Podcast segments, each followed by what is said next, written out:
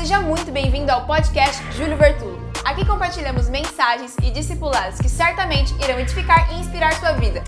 Você está preparado? Esther, capítulo de número 4, abra lá a sua Bíblia. Tem uma palavra de Deus ali para nós. Esther capítulo de número 4, Esther capítulo de número 5, serão os textos que vamos usar nesta noite. Preste atenção no que o Espírito quer nos dizer, deixe sua Bíblia aberta nesse texto e nós vamos observá-lo com muito carinho essa noite. Algumas pessoas ainda não compreenderam qual a sua posição, não entendem a sua identidade e por isso não compreendem sua posição. Quantos me entendem? Digam amém. Em Cristo Jesus nós somos elevados a uma posição extraordinária.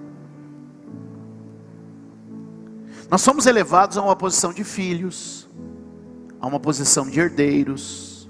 Fomos elevados. Em Cristo Jesus nós somos acolhidos na casa do Pai de uma forma tremenda. E a questão é que muitos de nós ainda não aprendemos lidar com as questões da nova aliança em Jesus. Aliás, a maioria da igreja ainda não compreende o que é a nova aliança em Cristo Jesus. E eu gostaria de compartilhar com vocês algumas palavras aqui na igreja. E eu estava meditando sobre isso nessa tarde sobre essa limitação que muitos de nós temos percebido de pessoas que não conseguem viver sob os critérios da nova aliança em Cristo Jesus. Para lhe deixar mais claro, é mais ou menos assim que a gente deve ir administrando. Ser pastor de uma comunidade é mais ou menos como ser pai de uma família. Meus filhos têm idades diferentes, interesses diferentes e necessidades diferentes. Pegou? E uma das coisas que acontece, por exemplo, é que alguns, geralmente os mais novos, ainda têm um paladar não trabalhado, um paladar infantil, se chamaria. Tá, não como isso, isso aqui não dá, e às vezes não tem o gosto para algumas coisas. Então, às vezes a gente come uns negócios. E aí, quando você vai chegando já também na minha idade, a questão não é uma questão de paladar, é uma questão do que você pode e o que você não pode comer já. Se é que vocês me entendem. Porque você come algumas coisas e você já não fica legal. É, eu sei que tem gente fazendo assim. Eu sei disso, gente. Agora que eu vou fazer 65, não é? Daqui 20 anos eu faço 65. Veja bem. Então a gente tem que começar a equilibrar os alimentos. O que, que eu disse? A gente tem que começar a equilibrar os alimentos. Para que todo mundo possa crescer de forma saudável. Diga comigo, saudável. A gente tem que falar de uma linguagem que todo mundo possa acompanhar. Então, às vezes, a gente dá uma esticadinha a mais, e os que estão mais novos precisam se esforçar um pouco mais e correr aqui para tentar acompanhar. Às vezes a gente fala algo tanto mais simples, mais básico, e os que estão mais à frente da matéria precisam ter paciência para que a gente continue como família andando com unidade. Posso ouvir um amém? E se a gente aprender isso, se os mais novos se empenharem em crescer, e os mais antigos tiverem a paciência para todo mundo caminhar passo a passo, o que, que vai acontecer? Nós, como comunidade, vamos poder criar uma dieta saudável, nós, como comunidade, vamos poder dividir um ambiente saudável de fé. Isso tudo começou a me preocupar quando eu recebi uma pergunta esses dias falando sobre a escolha entre o Novo Testamento e o Antigo Testamento. Eu gosto dos dois, eu amo o Antigo Testamento, eu prego em muitos textos do Antigo Testamento, mas nós precisamos entender que o Antigo Testamento é o primário da fé. o Antigo Testamento é o primário da fé. O Novo Testamento é uma fé adulta. Isso não quer dizer que os ensinos do Antigo Testamento sejam desprezados. E eu lhe dou um exemplo prático e fácil para você entender. Onde eu aprendi a escrever? Na minha infância. Onde eu aprendi a escrever? Na minha infância. Ou seja, é por causa dos ensinos da minha infância que eu consigo fazer uma obra como essa. Quem pegou? Então a gente não despreza os ensinos da infância. Então, se hoje eu escrevo um livro, se hoje eu dou aula em universidade, se hoje eu dou seminários em, em, em lugares de formação, o que, que acontece? Eu só faço isso por causa de eu ter preenchido a cartilha do caminho suave com a dona Diva na primeira série. Quem pegou? Estão comigo? Eu estou bem devagarinho, que hoje de manhã o pessoal disse que eu, eu dei muito, eu cheguei muito. Aí o pessoal falou assim: pô, pastor, tem misericórdia, o senhor deu só voadora hoje de manhã. Então veja só, o Antigo Testamento nos dá base para que a gente possa compreender o Novo. O Antigo Testamento apresenta questões práticas e diárias para que a gente possa ter uma percepção do espiritual do que vem no Novo. É por isso que a Bíblia diz em Gálatas capítulo de número 4, não precisa nem abrir, é só guardar isso no seu coração, o seguinte, ó: em todo tempo que o herdeiro é menino, em nada ele difere do servo, embora seja senhor de tudo. Mas o pai o deixa sobre o governo, sobre o comando de tutores, de curadores, de gente que administra o que é dele, porque ele ainda não tem maturidade para receber o que o pai tem para ele, a herança. E aí no verso 4 de Gálatas 4, a Bíblia vai dizer o seguinte: vindo a plenitude dos tempos, Deus enviou seu filho nascido de mulher. O que, que ele está querendo dizer? Que a maturidade da fé chega com Jesus. João capítulo de número 1 diz que a lei veio por meio de Moisés, mas a graça e a verdade veio por meio de Cristo. A verdade está em Cristo. Vamos repetir isso? A verdade está em Cristo. Ele é a perfeita imagem de Deus. Então o que acontece é que nós olhamos para os textos do Antigo Testamento e temos uma percepção de coisas espirituais que virão e se cumprirão no Novo Testamento. E como é que eu vou dividir isso com você? Eu vou lhe mostrar duas situações ou melhor, duas pessoas numa mesma situação, e eu quero que você entenda a posição espiritual delas. Capítulo de número 4 e capítulo de número 5 mostra Mordecai ou Mardoqueu, como você tiver aí na sua tradução, e no capítulo 5 mostra Esther na mesma situação. Acompanha comigo. Eu sei que eu fiz uma introdução meio longa, mas eu precisava que vocês entrassem nesse ambiente de revelação. E o que eu quero dizer para você é que hoje Deus vai mostrar algo para a sua vida. Porque algumas pessoas não têm a liberdade que poderiam ter com Deus. Quando Mardoqueu, capítulo 4, verso 1, vamos lá? Quando Mardoqueu soube de tudo o que tinha acontecido, rasgou as vestes, vestiu-se de pano de saco e cobriu-se de cinza. Saiu pela cidade chorando amargamente em alta voz. Foi até a porta do palácio real, mas leia comigo o que diz o texto: mas não entrou. Mas não, porque ninguém vestido de pano de saco tinha permissão de entrar em cada província, onde chegou o decreto, com a ordem do rei, houve grande pranto entre os judeus, com jejum, choro e lamento. Muitos se deitavam em pano de saco e em cinza. Qual é a situação dessa gente? Olhe para mim. Eles estão condenados pelo decreto de um homem mau, a serem mortos, exterminados. Todo um povo, o povo judeu, deveria ser morto em determinada data, por decreto de um homem chamado Amã, e por aval do rei, por causa de um engano político.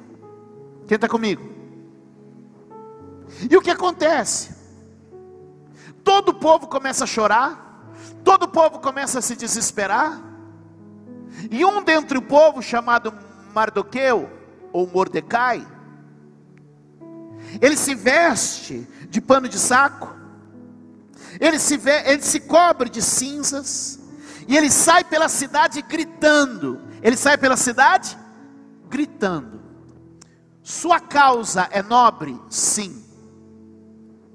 Seu problema é real? Também. Sua situação é crítica? Óbvio. Mas esse homem encontra um limite. Ele chega numa porta que está fechada. E aqui vem uma lição que é a mais importante da noite. O acesso é um privilégio. Vamos dizer? O acesso é um privilégio. De novo, o acesso é um privilégio. Acesso vale mais do que dinheiro. Acesso te permite resolver coisas, acesso te dá a condição de escapar. O que esse homem tinha era uma causa boa, porém uma porta fechada, porque ele tinha clamor, ele estava vestindo pano de saco, ele estava jejuando, ele estava orando, mas ele não tinha acesso. Ele parou na porta. E na porta ele lamentava, e na porta ele chorava, mas acontece que nem lamento e nem choro abrem portas.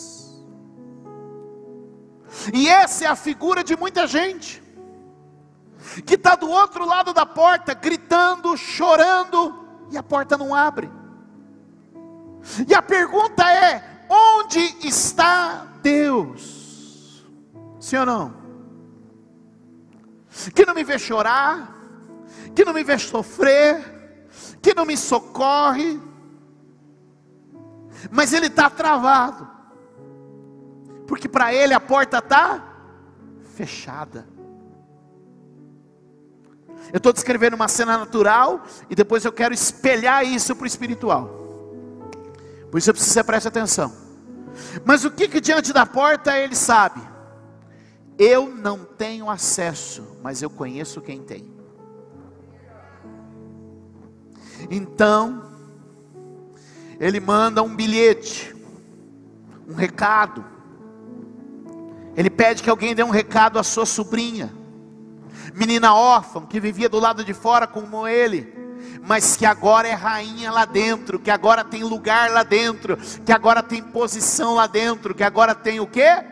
Acesso.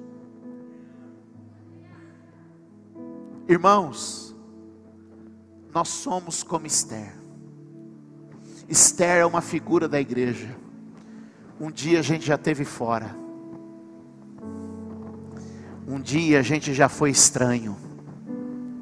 Um dia a gente já foi inimigo de Deus.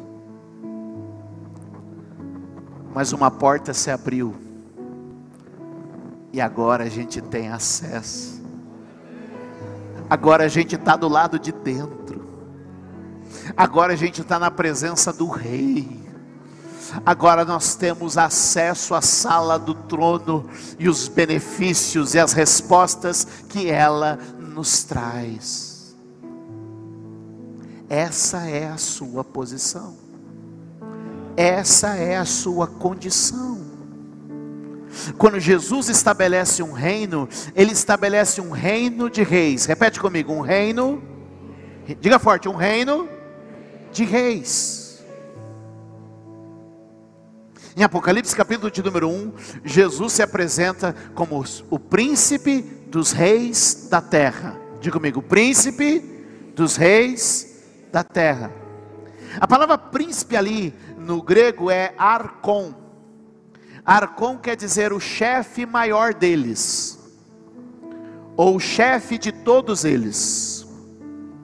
É por isso que você vai encontrar na Bíblia, por exemplo, a palavra arcanjo, que vem dessa mesma palavra arcon, que quer dizer o que? Arcanjo, o arque, o arcon dos anjos, aquele que lidera os anjos, aquele que é o chefe dos anjos.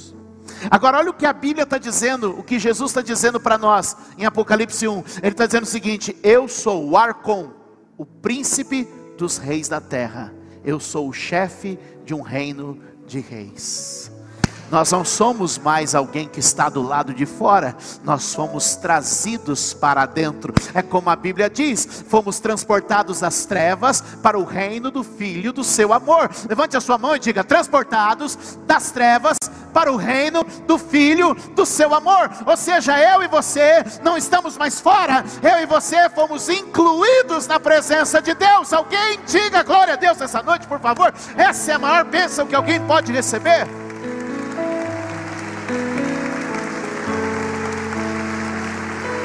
glória a Deus aí.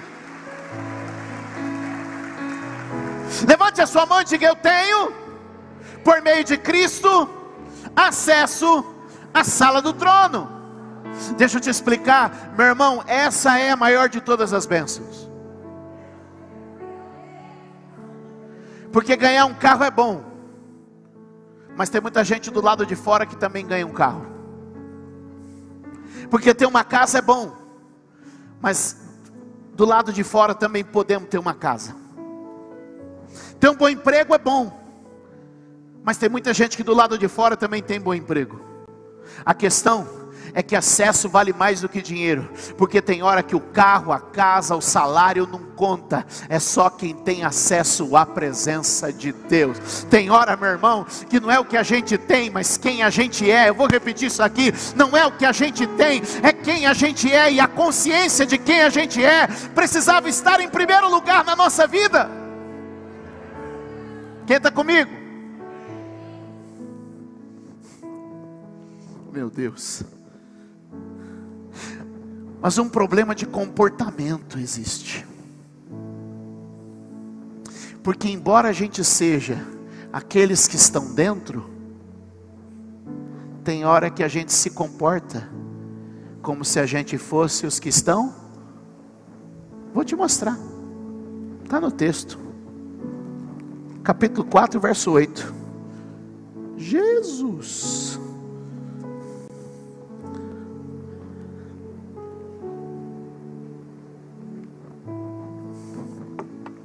Verso 8.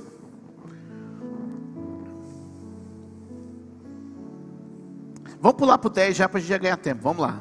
Depois você lê em casa. Então ela o instruiu que dissesse o seguinte a Mardoqueu. Vamos ver a resposta de Esther. Ela está dentro, ela podia resolver o problema. Todos os oficiais do rei e o povo das províncias do império sabe que existe somente uma lei para qualquer homem ou mulher. Repita comigo: qualquer homem ou. Esther era qualquer mulher? Esther era qualquer pessoa? Guarda isso, é importante. Qualquer homem ou mulher que se aproxime do rei no pátio interno, sem por ele ser chamado, será o quê? Será morto. Então o que ela diz?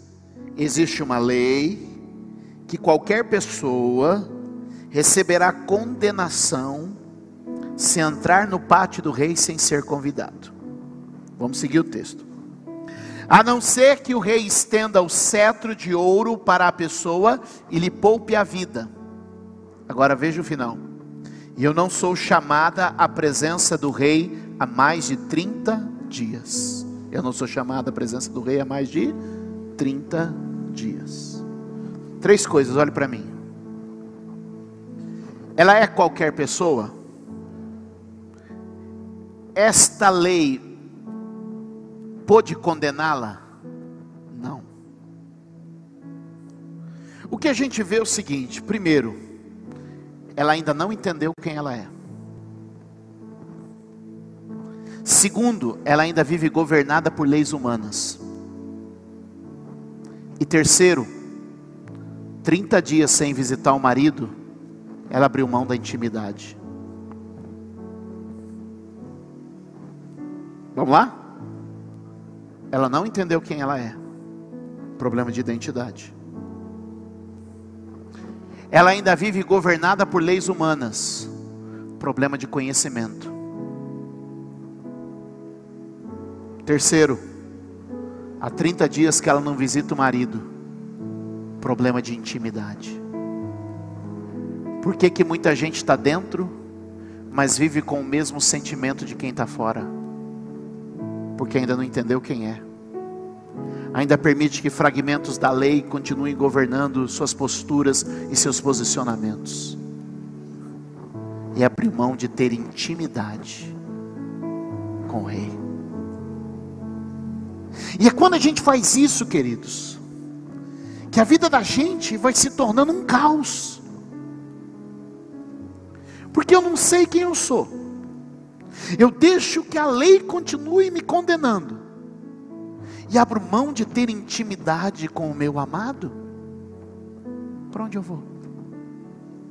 Eu estou dentro, vivendo a vida como quem está fora. Eu não posso fazer nada. O que eu posso fazer? Quem sou eu? Você não sabe da condenação? Eu, há 30 dias, não tenho intimidade com Ele, não o visito, não o encontro. Querido, o que eu vim te dizer hoje é que isso é uma revelação espiritual para mim e para você. Somos filhos amados. A lei já não tem domínio sobre nós e o Santo dos Santos foi aberto quando o véu foi rasgado, e nós temos acesso à intimidade com Deus.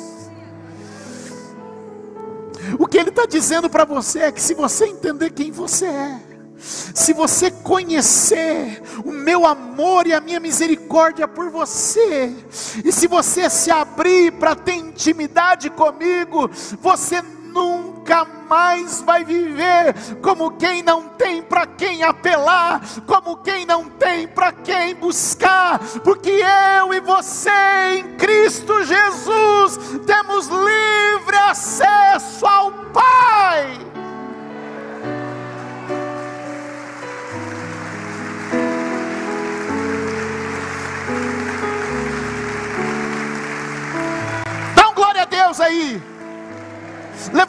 Levanta a tua mão e diga: Senhor, nesta noite, restaura a minha identidade, renova a minha mentalidade e proporciona mais intimidade.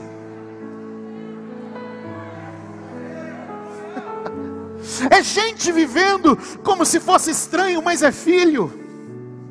É gente se orgulhando de ser chamado de servo Quando devia lembrar que não é servo, é filho.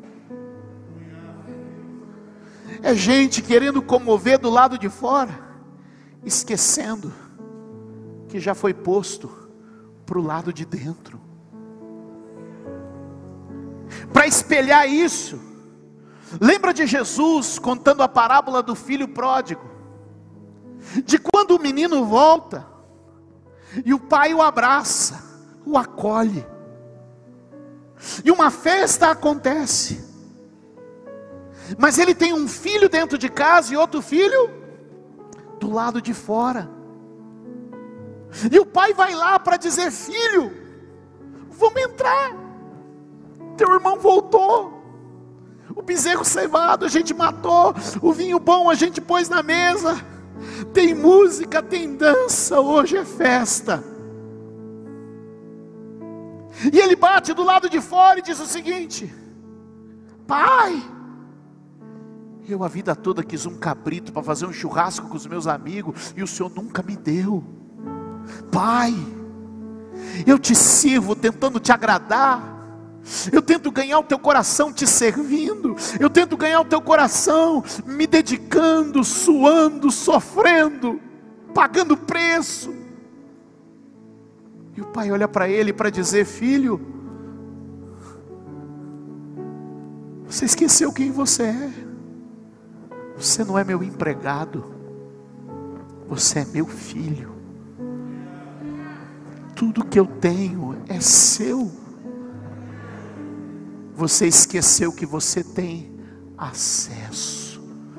Você esqueceu que você podia pegar o boi que você quisesse, o cabrito que você quisesse, a hora que você quisesse, do jeito que você quisesse. Que você podia fazer o que você quisesse. Porque você é meu filho, meu herdeiro. Mas o triste da parábola do filho pródigo é que esse homem termina com um filho do lado de fora ele podia estar vivendo a festa do lado de dentro, mas as amarguras, as mentalidades, os sentimentos, as confusões da identidade, de não saber quem é, de pensar de forma legal, de ter sua mentalidade distorcida e não viver uma intimidade, de nunca abrir para o Pai o, o desejo do seu coração, fez com que ele ficasse do lado de fora, embora tivesse o privilégio de estar dentro. E essa é a realidade de muitos hoje no Evangelho. Vive lamentando do lado de fora, quando poderia estar desfrutando do privilégio de estar dentro. Alguém pode dizer amém? Obrigada por ouvir mais uma mensagem. Deus abençoe sua vida.